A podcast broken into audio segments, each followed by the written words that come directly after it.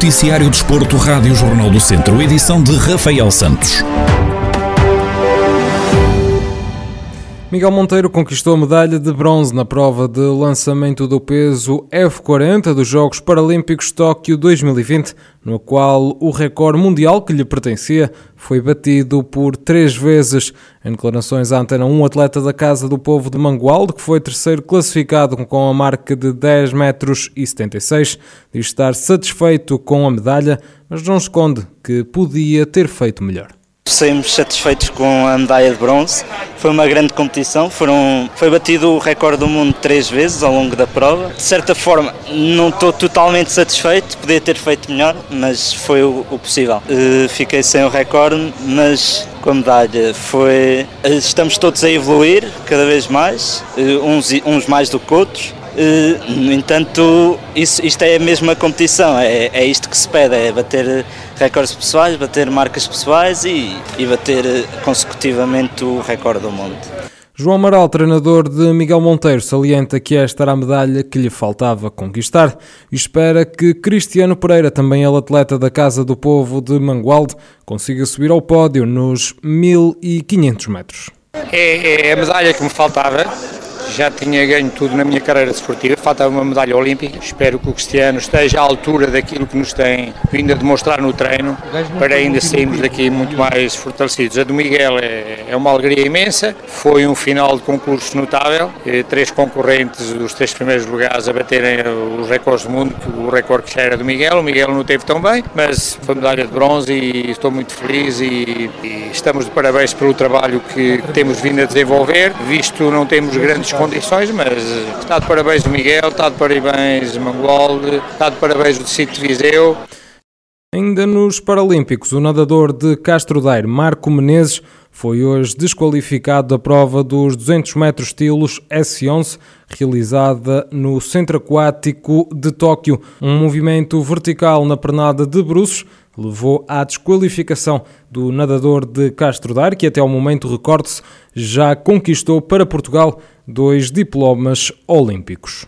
A seleção portuguesa de futsal goleou a Costa Rica por 5-0 em Viseu, no quinto jogo de preparação para o Campeonato do Mundo de 2021, a disputar na Lituânia.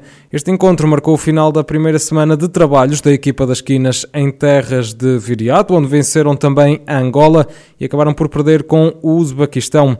Em declarações à Federação Portuguesa de Futebol, André Coelho, jogador natural de Nelas, faz um balanço positivo da primeira semana de preparação em Viseu. Foi bom, foram três bons testes de, de, preparação, foi apenas a primeira semana de estágio aqui em Viseu. Uh, correu muito bem, estamos, sabemos qual é o nosso foco uh, e para onde está direcionado, que é, que é, para o primeiro jogo da fase grupos. Foram três bons testes, três excelentes equipas, uh, grande variabilidade, deu muito para nós treinarmos e os objetivos propostos foram, foram treinados com sucesso, penso eu. E agora vamos aí para, em força para a segunda semana para continuar este processo que, que está a ser difícil, mas está a ser muito bom e certamente vai ser compensador. Jorge Brás, selecionador nacional, mostra-se satisfeito com o trabalho realizado numa semana que diz ter sido muito dura e exigente. Foi muito positiva, foi uma semana muito dura. Sabíamos que, do ponto de vista da exigência do trabalho que iríamos fazer na parte inicial da semana, foi fantástica. Como o Zé Luís referiu, foram, foram dias fabulosos. O início desta semana, depois foi trabalhar em cima desse, desse volume, dessa, dessa exigência que colocamos com mais alguns conteúdos e organização e depois tentar consolidar e aplicar isso em três jogos de exigência. Portanto, sabíamos que iria ser uma semana extremamente dura, mas foi muito positiva e extremamente satisfeito na forma como terminou. Portugal volta a jogar em Viseu na sexta-feira e também no próximo domingo, frente ao Paraguai, os últimos dois jogos de preparação antes do Mundial, que vai ser jogado entre 12 de setembro e 3 de outubro na Lituânia. Tiago Ferreira, piloto da BMC Competição, foi forçado a abandonar a rampa do Caldeirão, na Guarda, depois de ter saído de pista ainda nos treinos. Em declarações à Rádio Jornal do Centro, o piloto viziense fala sobre o acidente que acabou por causar danos no carro que o impediram de correr nas subidas oficiais. Na parte da manhã tínhamos bastante treinos livres. A primeira ainda, ainda foi com alguma cautela a tentar conhecer o, o traçado, porque foi a primeira vez que lá fui Pronto, na segunda subida, se calhar já ia num ritmo um bocadinho mais, mais forte, mas ainda na minha ideia longe do limite, mas o carro acabou por, por fugir numa curva e tive uma saída de estrada em que os danos já impossibilitaram que a gente prosseguisse na, na prova e tivemos que abandonar.